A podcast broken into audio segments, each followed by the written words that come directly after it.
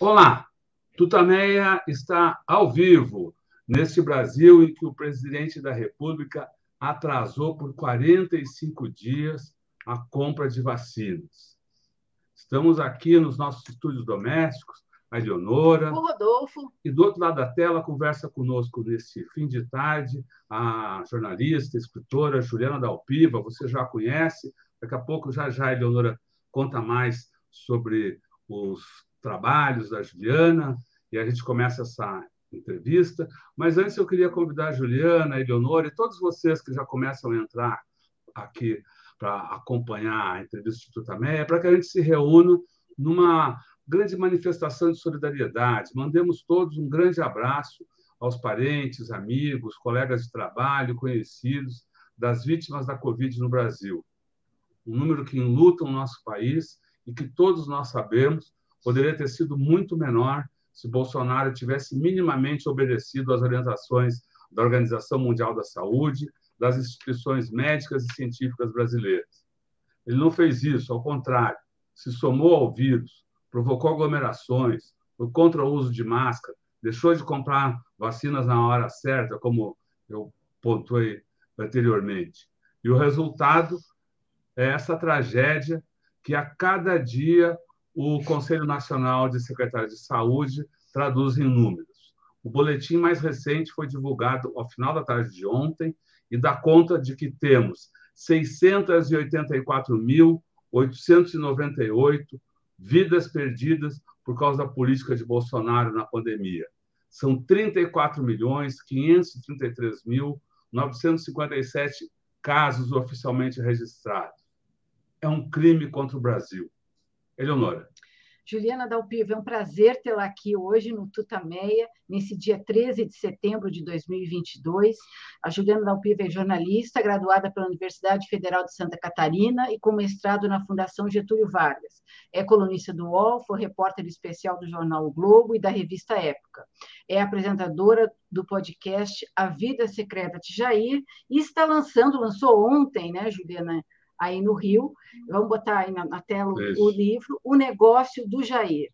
Juliana, a antes... história proibida do clã Bolsonaro. A história proibida do clã, do clã Bolsonaro. Juliana, antes da gente começar a falar do livro, eu queria que você falasse mais de você. Eu fiz uma apresentação aqui muito sumária.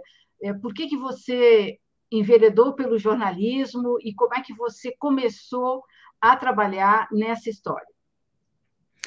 Primeiro, obrigada pelo convite. É, fico, enfim, bastante emocionada até de ver vocês começarem uma homenagem para as vítimas da Covid. Infelizmente, a minha família também é uma família é, enlutada por é, porque perdeu alguém que podia ter se vacinado é, e, e, morreu na segunda onda, dias de se vacinar. Perdi meu avô é, no fim de fevereiro de, de 2021, né, no ano passado. Então, muito bacana ver vocês lembrarem da, das vítimas, porque de fato elas são milhares, né? Infelizmente. Um, respondendo sua pergunta, é, como que eu, é, né, o jornalismo foi acontecendo assim na minha vida. Eu fiz, é, como, como, vocês mencionaram, estudei na Universidade Federal de Santa Catarina. É, não lembro muito bem como que começou, assim, era meio que uma coisa de gostava de ler, gostava de escrever. Minha mãe me, me alfabetizou e, e, me ensinou a, a, gostar de ler, a ter hábito de leitura. É, e eu comecei a, a, escrever, sempre gostei de escrever, enfim. E tinha um pouco meio que nessa, nessa linha, assim, né? Fui levando a, a aquela paixão, né? É, pelas histórias. Sempre me interessei muito por, pela, por história, história do Brasil. Uh, e aí isso foi amadurecendo, acabou virando né, a opção de fazer vestibular para jornalismo.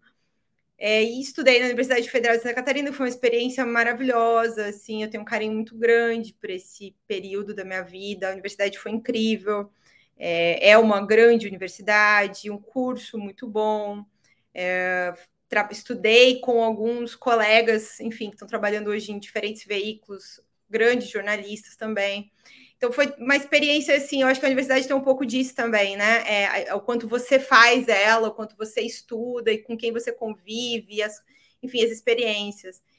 E aí, já pulando para essa parte, né, tipo, do meu livro, uh, eu, na verdade, no começo até da minha carreira, né, um pouco depois que eu me formei, é, em 2009, já, na verdade, em 2008 ainda, eu fiz um intercâmbio na Universidade de Buenos Aires, eu comecei a me interessar por tema de justiça de transição, né, as vítimas da ditadura militar. O Brasil sempre lidou muito mal com isso, e quando eu estudei em Buenos Aires, eu fiquei muito assim, tocada pelas políticas de memória e quando eu voltei de lá, o Brasil estava começando a discutir a Comissão da Verdade, né, a criação. E aí eu me dediquei a esse tema durante vários anos é, e tentei me especializar em ouvir militares esse período, ouvi vários, estudei isso no mestrado também. E ao andar por esse ambiente de militares, eu conto um pouco isso no livro mesmo, eu conheci né, até a figura, o Jair Bolsonaro, o presidente Jair Bolsonaro então deputado, né?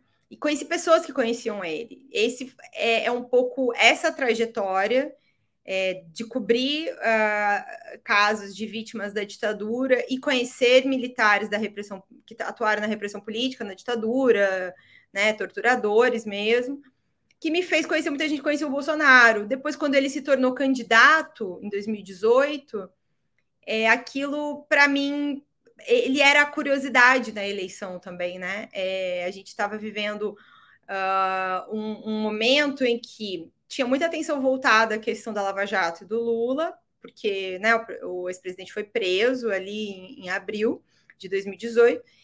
E o Bolsonaro era a novidade da eleição presidencial, né? E não se sabia muita coisa, efetivamente. Eu, me, eu comecei a entender isso naquela eleição que a gente estava de frente com alguém que estava fazendo uma campanha totalmente diferente, que não iria investir no marketing político que a gente está acostumado a ver, é, e que é, ele também tinha um, um ali o, a, o, que o que o que estava ao redor dele, as pessoas não eram as figuras políticas mais comuns que a gente está acostumado, que quem cobre política no Brasil conhece, né? As grandes figuras dos grandes partidos, era tudo muito diferente.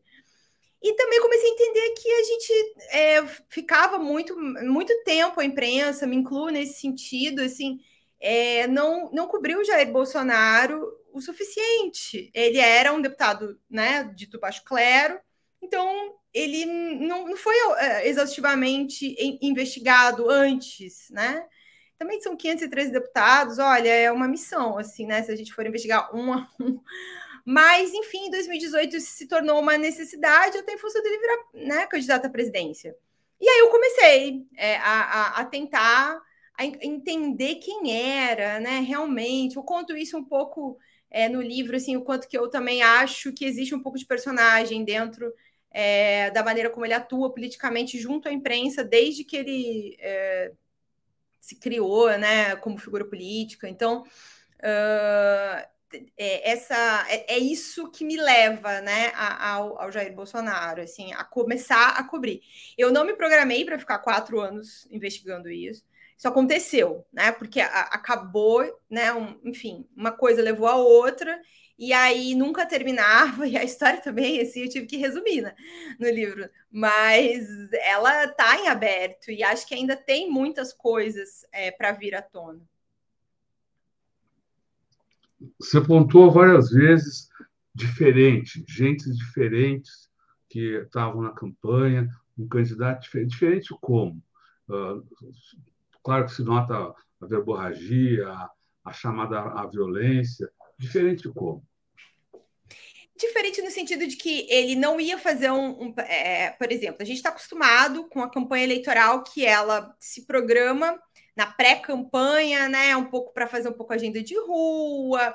Mas quando, mas o agressivo da campanha que vem com a campanha de TV, todos os partidos correm para fazer várias alianças para ter o um maior tempo de televisão, para ter ma mais palanques nos estados. É, o Bolsonaro 2018 ele tinha acho que aliança com um partido, se eu não me engano, tá? É, e ele tinha um tempo minúsculo na televisão ele não tinha aliança com os grandes partidos do Congresso, né, do Brasil, assim. Ele uh, ele estava fazendo um grande uso de redes sociais que aos poucos a gente foi entendendo que era um uso é, irregular e até ilegal em certos aspectos. é, com uma campanha né, de perfis anônimos, a, a, fazendo ataques a adversários. A gente fez uma primeira matéria disso em agosto de 2018, eu e os dois colegas do Globo, o Igor Mello e o Bruno Abud, mostrando que ele tinha uma um dos assessores uh, que, na verdade, viajar, ele era um assessor fantasma, ele viajava o Brasil com o Bolsonaro, mas ele era assessor uh, da Câmara Municipal do Carlos Bolsonaro. E aí ele tinha uma página na internet que era Bolsonaro Opressor. É, eu estou falando do Tércio, que é um dos integrantes do tal gabinete do ódio, que depois se soube assim, né? Mas a gente chegou a denunciar, mostrar que ele tinha feito é, alguns ataques muito graves, inclusive na época da morte da Marielle Franco, contra várias pessoas da esquerda. É, e, enfim, naquela época, Facebook, companhia não deram a mínima também, o próprio Tribunal Superior Eleitoral não deu muita atenção. Aí, dois anos depois, o Facebook vai fazer um grande relatório, descobrir que o Tércio tinha vários e vários perfis, que hoje eles chamam de contas inautênticas, né? Que são contas criadas para fazer esse tipo de coisa, ataque político. Uh, mas, enfim, a gente já começou a mostrar isso.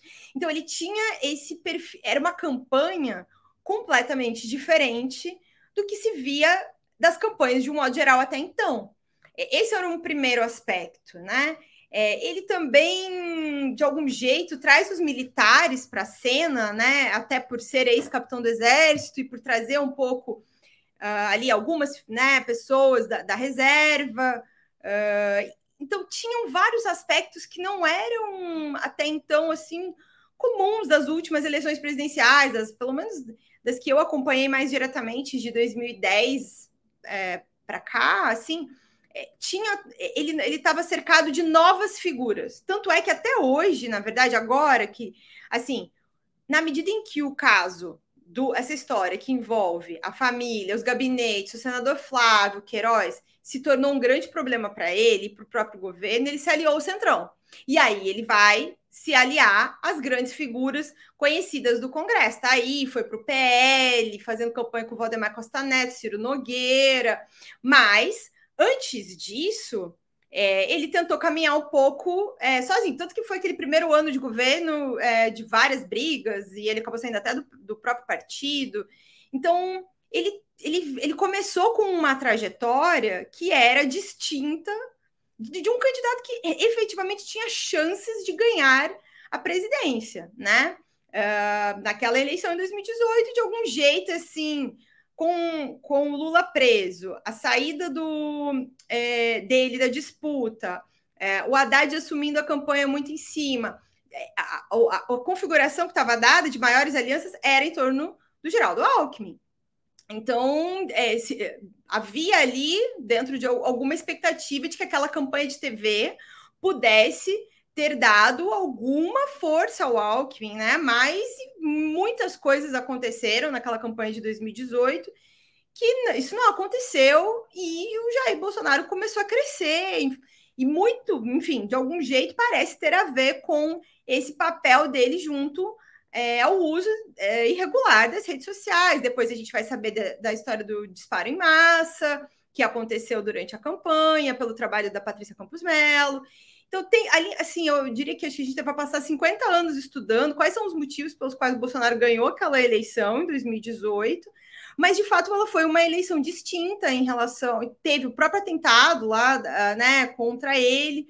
Muita coisa naquela eleição é, foi é, distinta, sabe, das eleições anteriores.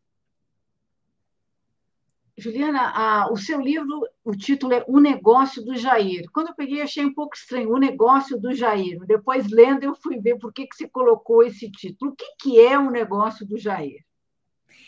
O negócio do Jair é a maneira como as pessoas, é, sobretudo, enfim, as que os parentes da Ana Cristina Siqueira Vale, a segunda mulher de Jair Bolsonaro, se referiam a fazer parte de um esquema de entrega ilegal de rachadinha é, dentro dos gabinetes da família.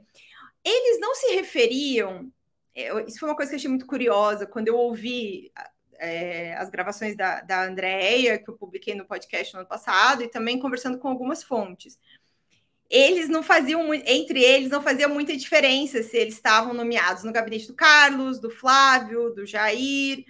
Para eles era o negócio do Jair. Ah, você você tá lá no negócio do Jair. Era assim que eles falavam. Então, é, para eles, às vezes eles nem sabiam direito em qual gabinete que eles estavam nomeados, porque afinal de contas eles não trabalhavam, né? Eram ah, funcionários fantasmas. O, o que eles precisavam era devolver o salário todo mês. Então, é, alguns até sabiam, mas eventualmente ali alguém não sabia. É, e aí era a maneira como eles se referiam a essa entrega ilegal de salário todo mês, durante todo o tempo em que essas pessoas estiveram nomeadas nos gabinetes. Às vezes, uma delas, que é a, a história da, da Andrea, né? Ela chegou a ficar nomeada 20 anos. É, os primeiros anos no Jair Bolsonaro, logo que a irmã é, dela, né, a Ana Cristina, é, casa com o Bolsonaro, e depois ela, é, ela é passada ao gabinete do, do, do Carlos e depois do Flávio. E ela fica no gabinete do Flávio até 2018 ela é a que mais tempo fica, mas tem várias outras pessoas que ficaram 10, 12, 14 anos, 4, 5, enfim. Vários ficaram muitos anos. É, é, é, o que mais me impressionou, assim, investigando isso, é, o quanto isso foi duradouro, né? E, e, e, combatendo muito a ideia de que é uma coisa pequena. Eu sei que é assim que dentro da, da Assembleia eles se referem, se chamam a prática, né? Rachadinha, mas não tem nada de pequeno nesse esquema de, de corrupção. Então, só para assim, ter aquele bom aspecto didático aqui para todo mundo entender, você podia contar um pouco o que, que é rachadinha, Uh, e, e, qual é o, a ilegalidade ou imoralidade desse tipo de prática? Rachadinha é a maneira como se refere esse esquema de entrega ilegal, ou seja, uma pessoa é nomeada no gabinete de algum parlamentar ou de um cargo público. Agora tem até um caso no governo do estado do Rio de Janeiro que nem envolve mandatos parlamentares, envolve uma fundação de, de direito, né? É, o CEPERG, mas basicamente é isso: uma pessoa nomeada no cargo público, no caso do, do Bolsonaro, era no gabinete parlamentar, né? Ou seja, na Alerj, na Câmara Municipal ou na Câmara dos Deputados, e essa pessoa não, tra não trabalha, ela é funcionária fantasma, mas a obrigação que ela tem é de todos os meses sacar o salário dela integral e dar é, de volta para algum operador do esquema dentro do gabinete cerca de 90%, 80%, eles têm diferentes acordos lá, em que aparece às vezes 70%, às vezes 80%, às vezes 90%. É, fica, eles, as pessoas ficam com uma mesadinha, então elas ficam achando que elas que, que, que, que ok, né? Assim, elas ficam com mil reais, devolvem 5, 6, 7, 8 mil todo mês. E elas fizeram isso durante vários e vários anos. É, o mau uso do dinheiro público é crime de peculato. Uh, mas quando isso é organizado, né, a, o Ministério Público tem é, oferecido denúncias contra o grupo todo, acusando as pessoas de organização criminosa. Então, assim, no caso do senador Flávio Bolsonaro, ele foi é, denunciado como líder de uma organização criminosa. E o Carlos Bolsonaro, quando teve a quebra de sigilo dele, ele também foi apontado como líder de uma organização criminosa. O que eu trago no meu livro é a, a, o relato de várias pessoas e de provas e documentos é, que mostram que, na verdade, tudo isso funcionava de maneira é, conjunta, né? Como eu acabei de contar aqui, essas pessoas estavam nomeadas, às vezes, num gabinete, às vezes em outro, é, e elas às vezes nem sabiam exatamente qual deles, na cabeça deles era o, né, um negócio do Jair, e quem comandava tudo isso era Jair Bolsonaro. Basicamente, é isso. Juliana, o seu livro vai mostrando né, como é que esse esquema foi, foi construído e mostra a evolução crescente do patrimônio é, em imóveis, né, e cita também outros, outros ativos, nesse período aí que vai do início da carreira do Bolsonaro até, até recentemente e que culminou, culminou na sua reportagem, aliás, uma grande reportagem, né, publicada no UOL, sobre os imóveis, 51 deles comprados em dinheiro vivo. O que, que você pode nos contar dessa reportagem? Isso tem a ver só com as rachadinhas? Tem a ver, a gente não tem como saber a origem desse dinheiro? isso é dinheiro legal? Como é que você construiu essa, essa reportagem que está tendo impacto aí, é, é, necessário é, na cena política? Leonora, é assim, a, a, o trabalho dessa reportagem, ele é uma consolidação, porque é, é tão complexo, é uh, acho que o livro tem, no livro eu tento organizar tudo que leva a essa história, né? E aí fica difícil da gente ficar explicando por número, assim, fica meio chato de ler. Então, eu contei uma história e contei, ao longo de contar a história, a evolução e a construção de tudo isso, é, e como ele foi adquirindo esses imóveis e colocando os filhos na política e os filhos comprando esses imóveis. Então, é, a, no livro não tem a parte de São Paulo, né? A, a, parte da família de São Paulo, a mãe, os irmãos, mas tem tudo sobre o Bolsonaro, os filhos e as ex-mulheres. As duas, é, o Bolsonaro foi casado três vezes e teve patrimônio construído com a primeira mulher, que é a Rogéria, que é a mãe do Flávio, do Carlos do Eduardo, e teve um grande patrimônio, bastante superior, com a Ana Cristina, que é a mãe do Jair Renan, que é a segunda mulher dele. É, então, assim, é, a gente já vinha, vem cobrindo faz quatro anos, né? É, a, a, gente apresentava esses dados de maneira muito isolada. Ah, é, ca, no caso do Carlos, no caso do Flávio, os imóveis do Jair então, assim, eu propus esse projeto ao UOL para a gente organizar e saber. Em primeiro lugar, tinha essa questão: vamos organizar todos os imóveis, todo o patrimônio, e vamos eh, tentar quantificar e saber quantos foram comprados em espécie.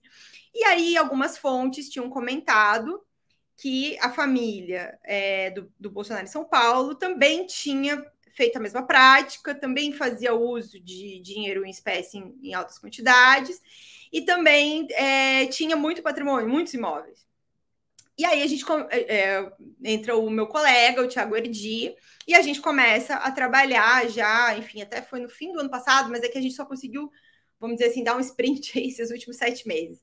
É, e aí a gente foi, primeiro fizemos o levantamento em cartório, até para poder dizer, olha, são tantos, estão aonde, né? É, poder precisar levantar a documentação de cada um desses. É, e aí fomos organizando os dados de São Paulo, junto com os dados do Rio. Aí, depois que a gente quantificou tudo, viu, pegou, pegou a documentação de todos, é, a gente foi é, verificando quais eram, depois que tínhamos todos, quais eram os que tinham é, evidências de uso de dinheiro em espécie. Só no caso do senador Flávio, até porque já tinha quebra de sigilo bancária, é, são 16 casos. É, ele tinha, são 12 salas comerciais, dois apartamentos. Não, são três apartamentos. Tô esquecendo qual é a outra coisa que ele comprou com dinheiro em espécie. Mas são 16, isso eu lembro de cabeça que são 16. E tem um caso de um apartamento do, do Carlos Bolsonaro que aparece na investigação dele, que veio também pelo início de uma investigação da imprensa, de uma reportagem do Caio Sartori no Estadão, e que aí depois é levada para os autos e, e ajuda é, basear, o Ministério Público né, é, se baseia nela para pedir quebra, a própria defesa do Carlos é, admite, mas diz que ele tinha lastro e condições e que não teria nenhuma irregularidade, mas também não explicou a origem ali do dinheiro. No caso do senador Flávio, estes 16 imóveis que eu estou te falando é, tem alguma ilegalidade sobre a origem desse dinheiro, o Ministério Público do Rio de Janeiro aponta que tem dinheiro de rachadinha, de lavagem, de dinheiro de rachadinha lá. É, isso é um fato. Estava na denúncia do senador Flávio Bolsonaro. É, só que aí, como algumas pessoas que aqui estão assistindo a gente já sabem, no caso do senador Flávio, é, depois se discutiu a decisão de quebra, né? A decisão que o juiz deu, se discutiu lá é, porque ele escreveu dois parágrafos e aí aderiu é, aos motivos do Ministério Público. Ele, ele não é, explicou aquela decisão suficientemente em torno de todas as 100 pessoas que estavam é, ali na quebra. E aí o STJ anulou a decisão, mas foi por uma questão né, de discussão de direito. Não é porque tinha algum erro ou porque os dados da quebra de sigilo estão equivocados. Se o Ministério Público conseguir uma nova decisão de quebra de sigilo, todos esses dados se tornam legais, essa denúncia, tudo, tudo que a gente sabe, vira outra denúncia.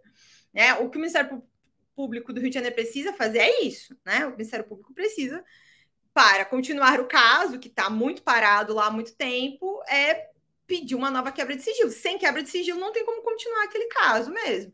Só que é muito difícil de arquivar também, porque tem muito dado. Não, basear o arquivamento no que tem lá é, complexo também para quem está na, na, titularidade do caso. Mas aí, avançando para os demais, aí tem indícios de.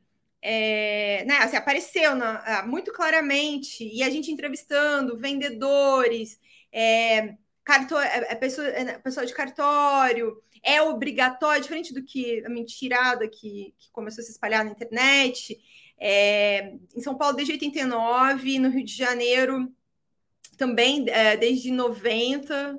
É, é obrigatório aos cartórios, segundo a Corregedoria dos Estados, a Corregedoria de Justiça dos Estados, se, se colocar um modo de pagamento na escritura. É, então, está escrito lá, mas a gente ouviu as pessoas envolvidas. É, na maioria dos casos, enfim, temos uma matéria na internet para explicar lá o que, o que foi, quais são as evidências. Em alguns casos está escrito, em São Paulo está escrito assim, em espécie, não está nem a expressão que foi pago em moeda corrente. É, em alguns casos você vê claramente que assim, ó, é, de muito, é uma mentira que toda escritura está escrito moeda corrente, não está escrito em toda escritura moeda corrente. Tem algumas em que você vê que tem um cheque, é, ah, parte foi pago em cheque, parte foi pago em dinheiro. É o caso do Eduardo Bolsonaro. É, tem, ele usou 150 mil entre, na compra de dois imóveis, mas, o restante, mas elas não custaram 150, né? E ele usou 100 mil numa compra e o restante foi financiado, uma parte foi paga em cheque, mas 100 mil está escrito lá que foi pago em moeda. É, e, a, uma outro, um outro imóvel em que ele pagou 50 mil, o restante ele pagou em cheque. Tudo está muito bem descrito. Então, assim, é, essa reportagem foi uma tentativa de organizar é, alguns dados que já eram conhecidos, porque quando fica disperso, parece que as pessoas não compreendem, né? Não entendem a dimensão. Então, tinha uma, uma questão de quantificar, de dar dimensão. E tinha também uma questão de olhar para esse lado da família de São Paulo, que nunca não tinha sido olhado ainda. Da família de São Paulo, eu não posso dizer nada além disso. Eu não tenho quebra de sigilo, não existe uma investigação em andamento. O trabalho de investigação jornalístico também tem seu limite, né? Então, assim, eu não quero cometer nenhuma imprecisão e nenhuma ilação de dizer que tem dinheiro de rachadinha lá. O que eu sei que existe sim é que um dos irmãos do presidente, o Renato, foi apontado, foi visto, flagrado como funcionário fantasma da Assembleia Legislativa de São Paulo é, em 2016, se eu não me engano, por uma reportagem do SBT, e aí depois ele foi exonerado desse cargo. Hoje ele é funcionário da prefeitura de Miracatu. Então, assim, ele também acaba tendo um pouco esses indícios. E ele faz negócios. Ele, ele é uma das pessoas que compra, do, do uh, aliás, que vende para o Bolsonaro é, e recebe em dinheiro em espécie também um, a casa que o presidente usa como escritório político em Bento Ribeiro. Então, ele está relacionado a essas negociações sabe? É, agora, não tenho como dizer mais do que isso. Mas era importante que o presidente explicasse, né? E, e, é isso um pouco, eu acho, que, que é a dificuldade de cobrir o Bolsonaro e a família Bolsonaro. Eles acham que eles não precisam explicar é, nada para a sociedade, né? É, essas perguntas vêm se acumulando desde que esse caso veio à tona e não se explica, não se explica é, qual foi esse tal desse empréstimo que ele disse que justificaria receber os 89 mil do Queiroz na conta da mulher dele, da Michelle, né? Os cheques, os famosos cheques da Michelle. Ah, foi um empréstimo, não tem comprovante, não se explica direito sobre isso, ameaçou dar um, né, cheio de porrada um repórter o dia que ele perguntou. É, o, o próprio senador Flávio, frente a todas essas denúncias também, nunca explicou concretamente de onde veio. Tem um dos casos que envolve o Flávio, que ele é, é, foi visto na, na quebra de sigilo, que é, ele, inclusive, mentiu numa escritura. A gente usou ali como para encontrar os casos, mas às vezes é, podem ter mais imóveis. Um dos casos que a gente cita, inclusive, não está escrito que tem moeda corrente. Na escritura ficou constou que foi pago em cheque, só que quando o Ministério Público quebrou o sigilo, viu que o Flávio tinha depositado, é, é, o Flávio não, o vendedor, né, recebeu os cheques do Flávio, mas recebeu também 638 mil em espécie, dinheiro vivo, 638 mil reais. É mais do que aquela mala lá do Rocha Loures é, que apareceu na delação da JBS, ficou tão conhecida no Brasil, que eram 500 mil reais. Então, assim, é muito dinheiro. É, essa explicação nunca veio, assim como várias outras. De novo, só para deixar claro aqui, você falou que, que, que no, na, na, quebra de sigilo e na, na denúncia do, do, Rio se fala em, em dinheiro ilegal. Uh, a, a, compra em moeda, em, enfim, em dinheiro vivo, não é ilegal. Mas por que, então, há todo esse, uh, esse, esse debate em torno disso? O que, que é indica? Eu, ela indica é, alguma coisa? Vivo, eu acho que as pessoas compreendem, né? Assim, eu não tenho, eu não tenho nenhum, nenhum bem imóvel, né? Uh, mas uh, quem tem sabe o perigo que é andar com 5, 2, 3 mil reais que seja. Imagina com 638 mil reais, né? Esse, esse, é um primeiro indicativo. Ninguém anda, né? Já pensou? Você andando de malinha na rua com 500 mil, 300 mil em nota? É um perigo. Você tem um crime de saidinha de banco, que é super conhecido. Tem gente, quantidade de gente que morre por causa de 3, 4, 5, 8 mil reais num, num crime de saidinha de banco. É, agora, lá, o dinheiro vivo, ele é base de. Não é ilegal, de fato, mas ele é, é, suspeito de lavagem de dinheiro. Porque quem faz lavagem geralmente faz com dinheiro vivo, porque não permite o rastreio da origem, né? Então, assim, para as autoridades, de um modo geral, que acompanham é, investigações, porque o, qual a diferença do COAF, né? Tanto falamos do Conselho de Controle de Atividade Financeira, né, que agora é o IF, Unidade é, é, Inteligência Financeira, é, ele detecta, ele recebe relatórios dos bancos, né, é, é, avisando, ó, teve uma movimentação em espécie aqui com mais de 30 mil. Ou seja, alguém pagou um negócio aqui com mais de 30 mil reais, alguém é, fez muitos saques de 5 mil reais.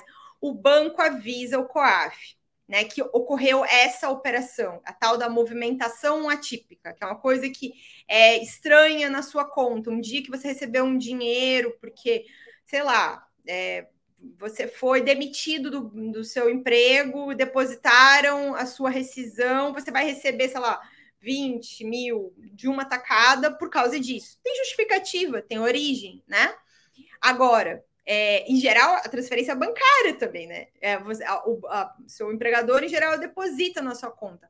Agora, quando você vai na boca do caixa depositar esse dinheiro todo, é, e um dinheiro mais de 30 mil, isso gera comunicação, isso gera um alerta. Esse alerta é repassado às autoridades para que elas fiquem atentas. Quem que faz muito esse tipo de movimento? Traficantes de drogas, crime organizado, tráfico de armas, é, são é, a, grandes quadrilhas do crime organizado movimentam muito dinheiro em espécie. Aqui, acho que eu, quem viu Narcos, sei lá, várias dessas séries de televisão, você vê, eles não têm onde guardar o tanto de dinheiro vivo que eles recebem, né? Então começa a comprar um monte de coisa. Você precisa de algum jeito se livrar do dinheiro, você não pode levar no banco. Então, é, o dinheiro em espécie ele chama atenção porque ninguém faz, é perigoso fazer e você não consegue rastrear, né? Então, assim, se tivesse como justificar, é, o presidente deveria vir justificar, explicar, mas não, não, né, aparentemente não há interesse em fazer isso. E acho que no caso do senador Flávio, está muito claro ali a questão né, é, da rachadinha, já totalmente documentada, tem uma origem ilegal. E aí me chama muita atenção porque é, os, a, a, família, né? Ele empregou, acho que no caso do Flávio, são 10 pessoas da família da Cristina que eram funcionários fantasmas e que devolviam esse dinheiro.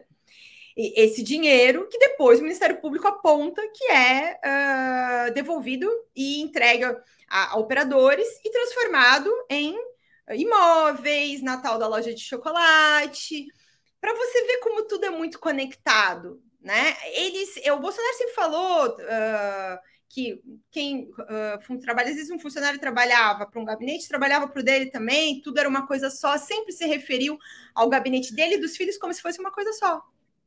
Então, é, não tem muito como separar as histórias, independente de que no caso do Flávio a gente já saiba muitos detalhes, e lá aparecem muitos detalhes envolvendo a família do Bolsonaro. É, aparecem, é, por exemplo, a mãe do Flávio, em determinado momento, Flávio declarou a Receita que doou para a mãe 700 mil reais, 733 mil reais em dinheiro vivo. E né? Uh, tem, nunca quis explicar por quê. Por que ele fez isso em 2010? Nessa época, ele pega uh, dinheiro emprestado com funcionários do gabinete do presidente Jair Bolsonaro quando ele era da Câmara, quando ele era deputado. Ele pega 250 mil emprestado. Então, as contas do Flávio nunca fecham. O Ministério Público escreve o tempo todo na denúncia que não tem lastro. A conta dele nunca tem lastro para as operações de imóveis e de pagamentos e de empréstimos. Esse, esse dinheiro nunca passa na conta dele. Ele está sempre recebendo em espécie, devolvendo em espécie e, e nunca fecha, nunca bate. É, então, esse dinheiro está vindo de outro lugar. Juliana, como é que você avalia que foi a repercussão dessa reportagem? Ela ficou aquém do que, do que precisava, do que merecia?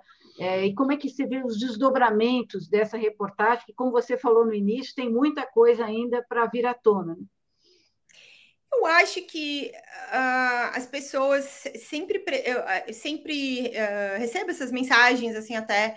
É, a memória às vezes é um pouco curta, a vida é complexa, as pessoas recebem uma quantidade de informação enorme, então cabe a gente também um trabalho de explicar, didaticamente, é, reexplicar, contar de novo, analisar. É, então, acho que teve bastante repercussão é, dentro desse material, é, mas sempre cabe mais explicação, porque é muito complexo. Estou aqui contando para vocês assim, ó, tipo 10% é, do que está no meu livro e até dessa matéria, né? Então, assim, Acho que os colegas deve, acho que deveria ter mais esforço de operação própria, uh, mas enfim, é, tá difícil a campanha é, de trabalhar, né? É, é, um ambiente bastante inseguro para o trabalho da imprensa. Eu mesma não estou conseguindo fazer campanha é, na rua, acompanhar o dia a dia, como eu gostaria, como tantas vezes eu fiz, até por uma questão de segurança mesmo.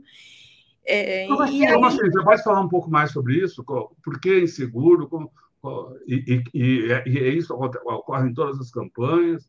Como é que é? Já vem, esse, ambiente vem sendo degradado, né? Assim, a campanha presidencial passada, o próprio Bolsonaro foi vítima, né, é, de um atentado à faca na, na campanha passada. Foi ele, mas se o Adélio tivesse errado, e poderia ter atingido algum jornalista que estava ali do lado, né? Não sei. Ah, ele é uma pessoa que foi diagnosticada com um problema mental, então vai saber, sabe? Então vem um ambiente de muita agressão uh, na é, física, né? No ano passado, é, na, no G20, teve agressão a jornalistas. É, depois eu me lembro de um episódio no final do ano passado com uma repórter, de um segurança do Bolsonaro, do GSI, hum. com uma repórter é, de televisão no Nordeste. Não lembro exatamente a cidade, mas aconteceu. Acho que foi na Bahia.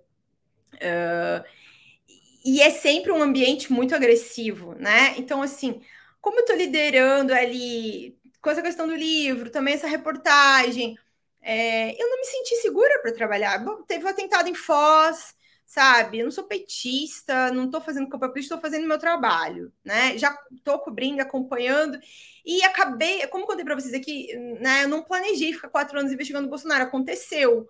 Então, eu estou concluindo aqui meio que um ciclo de, dessa cobertura, né? Que eu não podia abandonar agora. Me, no, final, final das contas, né, foi o meu trabalho. A população brasileira tem direito de saber, tomar as decisões que quiser, mas ela tem direito ao acesso à informação né? Então, não ia deixar de fazer meu trabalho, porque a campanha eleitoral, eu acho bastante equivocado, por exemplo, um bastidor que a gente escuta do próprio Ministério Público no Rio de Janeiro, acho que tem um bastidor certo em Brasília também.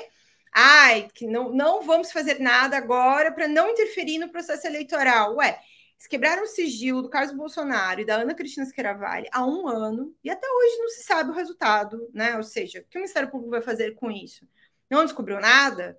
Eu acho muito difícil, pelo que estava dentro é, da documentação que baseou a quebra de sigilo, não tem como arquivar depois de quebrar. Impossível que não tenha aparecido nada é, importante é, que corroborasse o que já estava colocado é, em termos de prova.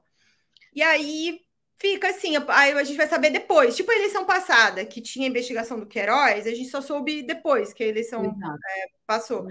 Então, assim, a, a, informação tem que ser é, entregue para as pessoas, elas vão tomar as decisões que elas têm que tomar, sabe? Eu, eu, sinceramente acho que a gente tem que fazer o nosso trabalho todos os dias. Vou continuar tentando fazer meu trabalho da melhor maneira possível. Mas eu achei que era mais seguro para mim me resguardar, porque afinal de contas eu não queria ficar andando com segurança no meio da rua. É, eu sinto que a maneira como eles reagiram também em termos de rede social, de ataque misógino. Eu confesso que eu não consegui olhar mais qualitativamente para as minhas redes sociais, foi um jeito até de me proteger, assim, psicologicamente falando. É, terceirizei, pedi a uma amiga que acompanhasse é, um pouco mais detalhadamente é, e printasse para mim é, os ataques, os piores ataques, e eventualmente ameaça, e bloqueasse mesmo, porque obrigado ficar aguentando, sabe? Assim, uma coisa crítica, né? Acho que crítica tudo bem, faz parte do trabalho, a gente né, não, não acerta o tempo inteiro, e, mas não é crítica, né? Tinha muito xingamento de uh, tom misógino, né? Assim, tá faltando dar o piva, esse tipo de coisa, sabe? E, e, e ameaças, efetivamente. Para você. Ameaças também. Você foi dessa, ameaçado? Dessa última semana, né? Dessa última semana eu não tenho registro. Mas já aconteceu o caso, né, envolvendo o advogado do Bolsonaro, Sim. Frederico Wassef. Então, não tenho como não me preocupar, não tenho como não tomar medidas de prevenção, né? Então, na medida do possível, eu achei que era mais prudente concluir meus trabalhos e não fazer esse dia a dia de campanha na rua. Mas eu acho que é uma coisa que me prejudica bastante, porque é quando você encontra e conhece, e também de algum jeito acompanha ali, vê as expressões, né? É sempre, eu acho sempre muito revelador o palanque ali, tá bem, não tá, discursou, não discursou, quem estava junto, quem não estava, quem estava no bastidor, quem não estava. É, até a própria expressão das pessoas, né, o rosto, revela muito sobre aquele momento. Então, enfim, isso não foi possível fazer e não dá para fazer tudo também. Uhum. Quer dizer, você lembrou, o seu livro conta essa ameaça do advogado de, de, de Bolsonaro, isso ainda vai ter um desdobramento, quer dizer, foram ameaças a sua vida, feitas pelo, pelo advogado Bolsonaro, não foi? Foi, e enfim, eu tomei as medidas que eu achei que eram importantes tomar, até em função de um muito aconselhamento de entidades de liberdade de expressão. É, tem um, uma investigação que corre no, no, Ministério Público em São Paulo, é, criminal, e tem um processo civil por danos morais também, é, que em primeira instância, infelizmente, teve uma decisão bastante é, enfim, complicada, para não dizer outras palavras, mas né, na qual ele foi condenado por, é, por algumas menções de cunho sexual, mas é, eu fui condenada por denunciar a ameaça. Dentro do mesmo processo, isso é uma coisa que às vezes as pessoas confundem. Era, fui eu que movi o processo, ele nunca me processou por nada, entendeu? Nada, nenhuma matéria, nem o Bolsonaro, nem ninguém. Nunca me processou por absolutamente nenhuma reportagem. É, foi dentro do processo de danos morais que eu movi contra o ASEF que, em função da argumentação de defesa que ele fez, o juiz fez uma reconvenção, é a figura que se chama, em que ele me aplicou ali também uma condenação. A gente recorreu é, para a segunda instância e vai ter um desdobramento aí mais à frente, né? É, estão preparando uma, uma linha de defesa bem consistente. Espero que a gente tenha uma outra decisão na segunda instância. Seu livro você percorre a, a trajetória do Bolsonaro, seus casamentos e essa vinculação tanto com o Queiroz quanto o Adriano da Nóbrega. O que, que te surpreendeu? É, a gente vai precisar investigar mais essas ligações de, desse dessas milícias com Bolsonaro? Por onde você acha que, que o trabalho investigativo deve ir para buscar informação sobre esse aspecto? Que parece ser constitutivo. É, me surpreendeu bastante ao longo do tempo essa proximidade que existiu entre eles, é, e, e, especialmente das tentativas do Frederic Wassef é, junto à viúva do, do capitão, a Júlia Lutufo, e bastante curioso o movimento do Ministério Público do Rio de Janeiro de não querer a delação dela, uh, que inicialmente tinha intenção de falar o que ela sabia sobre o gabinete, né? Sobre a situação da mãe do, do Adriano, que tinha sido constado como funcionária, mas era funcionária fantasma, e também da ex-mulher. É, acho que é ali é que ficou muito claro assim, né, um medo uh, disso e, e, enfim, conversando com pessoas muito próximas ali a, a Júlia, essa questão de que a Júlia ela responde um processo, né, de lavagem de dinheiro em função do espólio do Adriano, ou seja, do uso do dinheiro que vinha né, do, da milícia, do, do, escritório do crime.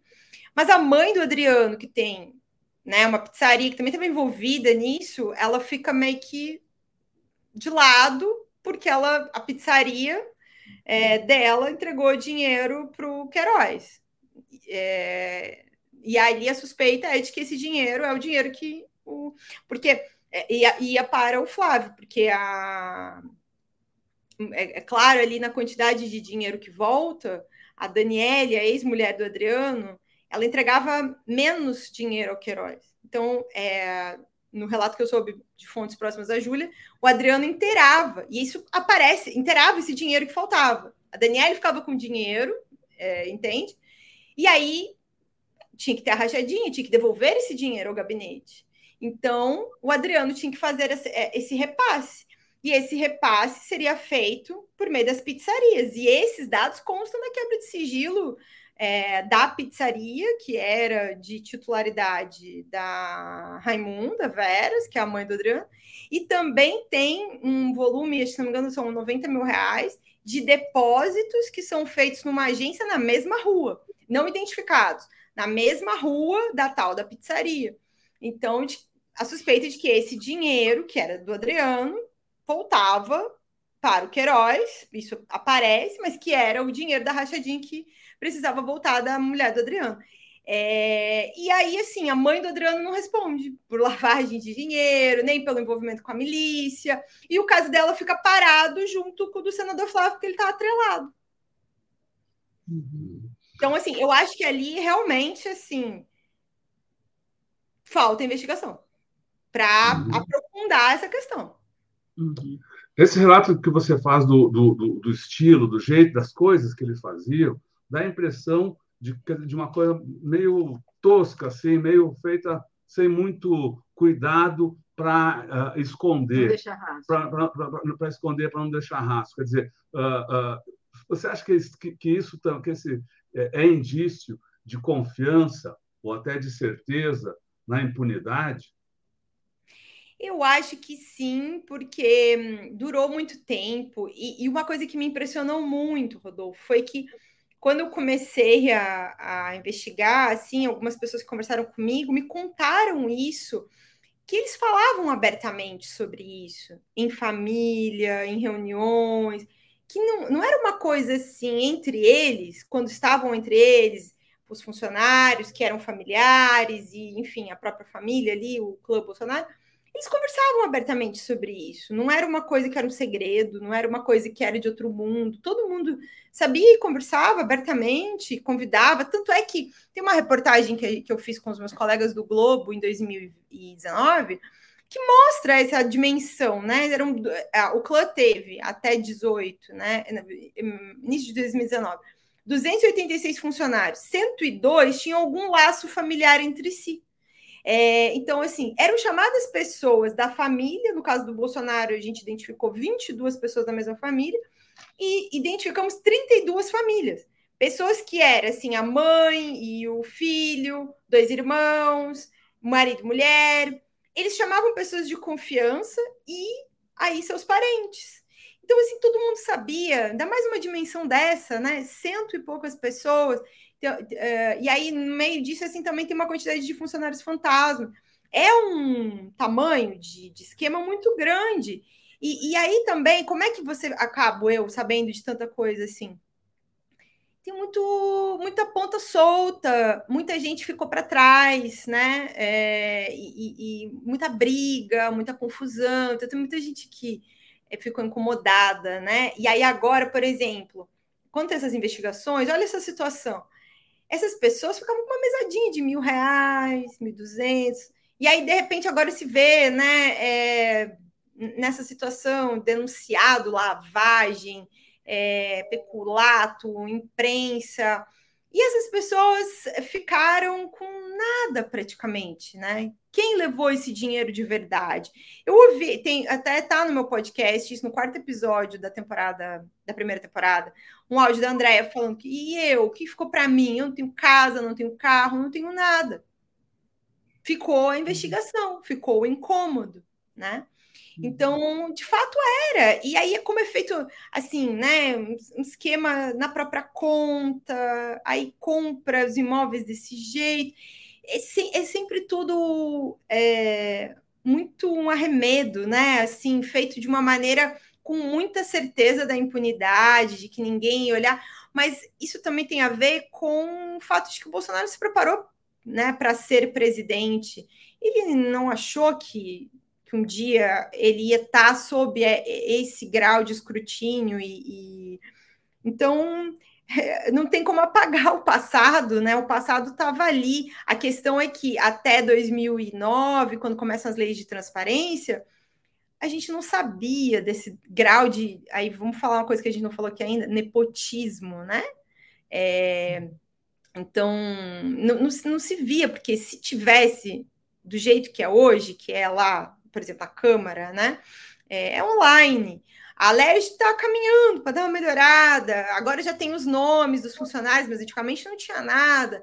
A Câmara Municipal finalmente, há pouco tempo, inclusive até brinquei com um amigo que trabalha lá esses dias e falei: ah, agora eu vou ter que parar de criticar, criticar a Câmara que ainda tem. Não, agora a Câmara Municipal do Rio de Janeiro identifica os funcionários dos vereadores. Eu sempre falava isso quando dava entrevista.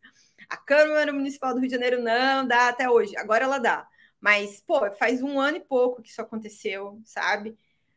Olha o tanto de tempo, né? Que eh, não se dava uma informação das mais básicas da, da transparência pública. Quem são os servidores? Quem são os funcionários comissionados?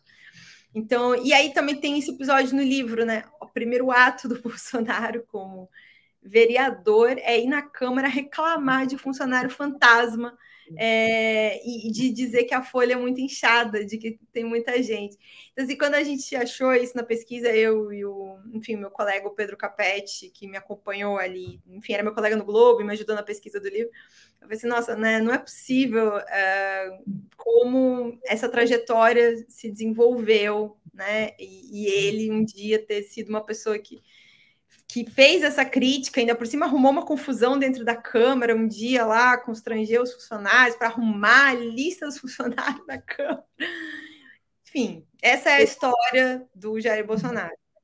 E como você mostra, essa toda esse, essa, é, essa cena que ele montou desmoronou no dia seguinte, que não, foi só mesmo uma coisa midiática. Né? Aliás, parece que quase tudo, né? O, não só outros livros também sobre Bolsonaro mostram isso. Parece que quase tudo é uma grande encenação.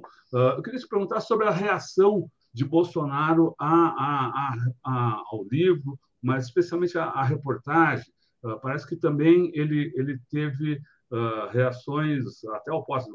Teria dito, acho que antes das reportagens, que, que nunca uh, comprou nada com dinheiro vivo. Depois Isso ele nunca disse.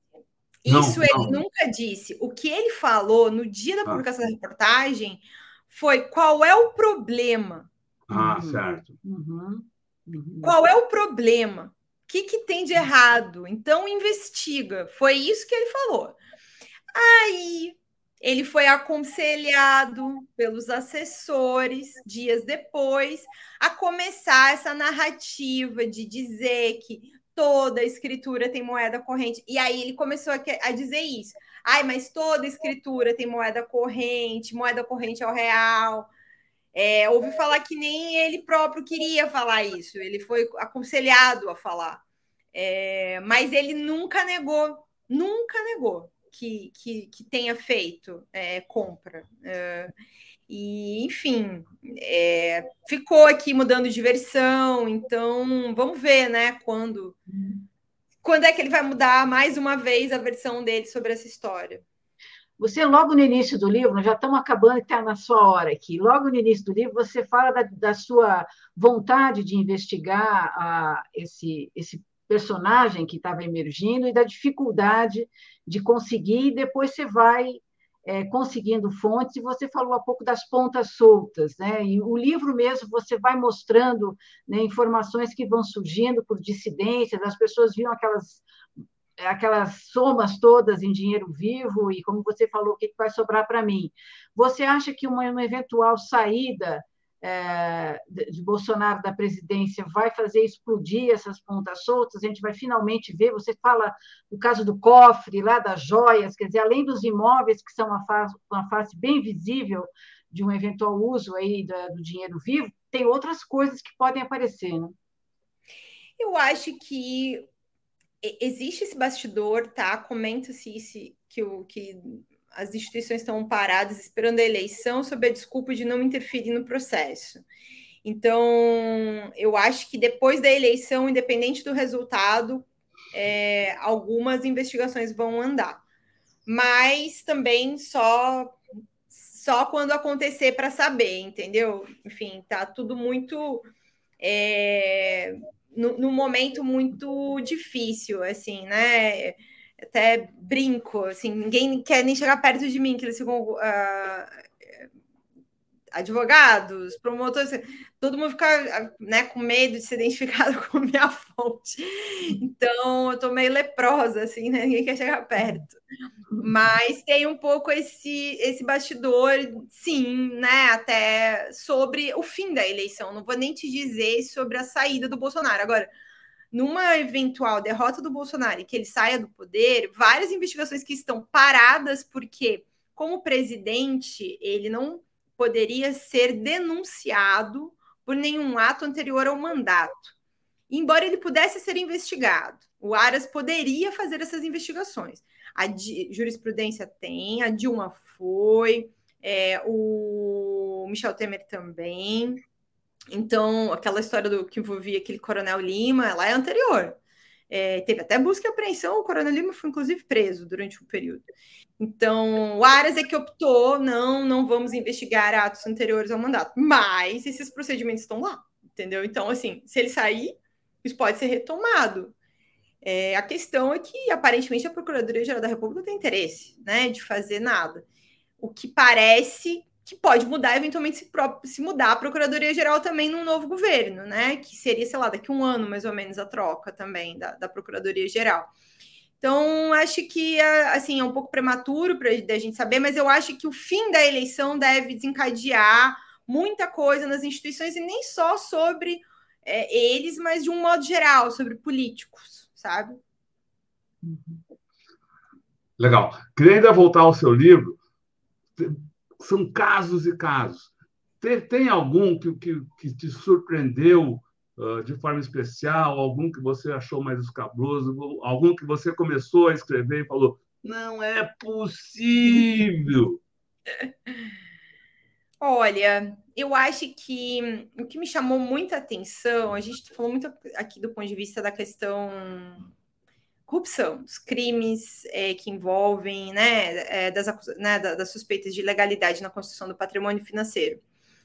Mas é, me chama a atenção a própria construção da identidade, o patrimônio político, a imagem que ele criou para si de um homem religioso e conservador e né, esse discurso de família e no íntimo ele ter sido né, uma pessoa com várias contradições em torno disso. Assim, eu não quero parecer moralista, não, não sou, não eu, não sou eu que vou, é, né? Eu sigo a Constituição brasileira, acho que a gente precisa todos seguir a Constituição brasileira de verdade, né? Respeitar as diferenças.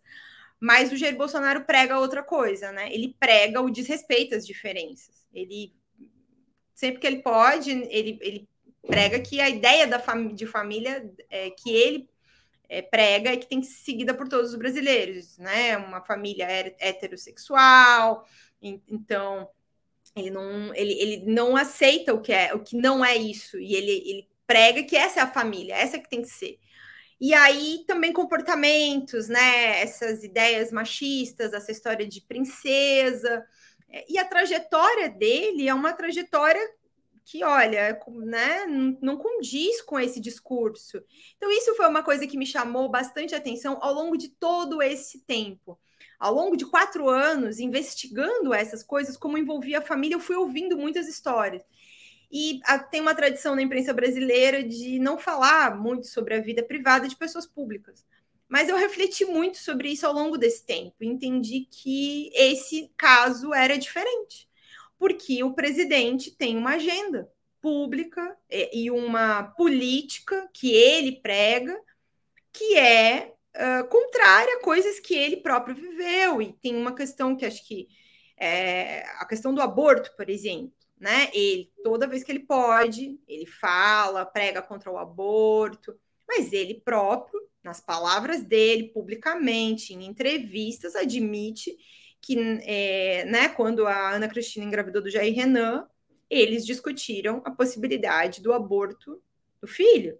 É muito delicado falar sobre isso, não foi uma decisão fácil.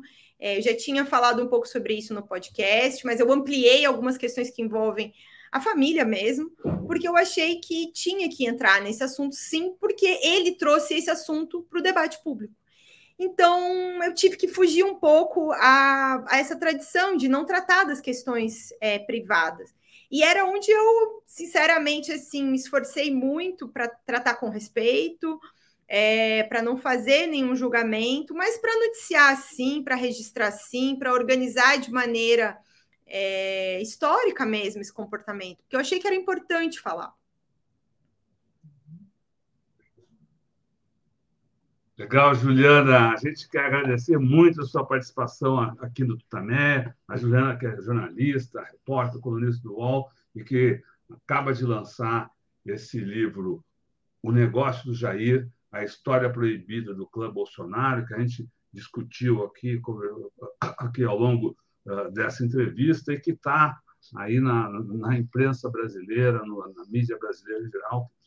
Vale a pena uh, conhecer mais, né? preciso conhecer para poder atuar na, na sociedade. Então, agradecemos a participação da Juliana, agradecemos essa grande assembleia que se formou aqui para ouvir a, a, essa entrevista, para acompanhar essa entrevista e convidar a todos nesse momento de agradecimento, a Juliana também, para que a gente se reúna num outro muito obrigado.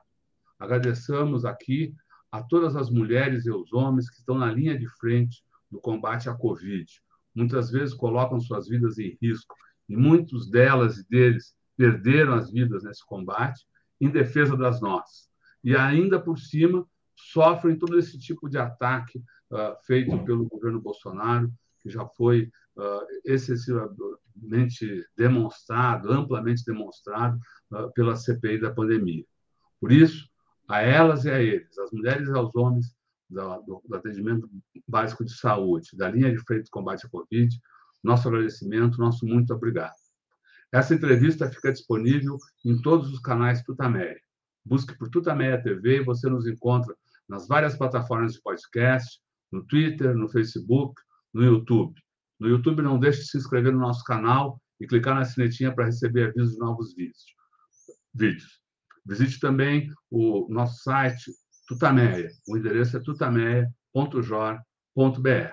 E agora, antes da despedida, do boa noite, a gente devolve a palavra à Juliana para que dessa vez, sem perguntas, ela faça sua fala, mande sua mensagem, converse com todo essa, esse povo que está aqui conosco e que seguirá com a gente pela internet afora. Juliana, muito obrigado. A palavra é sua. Não, eu só quero agradecer a vocês pela conversa, foi um prazer e pedir para quem recebeu a cópia pirateada que não leve adiante, até porque a gente não sabe se teve alguma adulteração, teve muita uh, repasse de, de um PDF, suposto PDF do meu livro, que eu não tenho condição de saber se é real ou não, ou se teve alguma adulteração. É, evite é, compartilhar e, e, espalhar mais, porque, enfim, eu não sei nem se é o meu trabalho mesmo que está sendo espalhado na internet. Agradeço demais a oportunidade de estar aqui com vocês e um beijo para todo mundo e muito obrigada. Muito obrigada, Juliana. Obrigado. Tchau, tchau. Tchau, tchau, tchau Juliana. Tchau, pessoal. Tchau.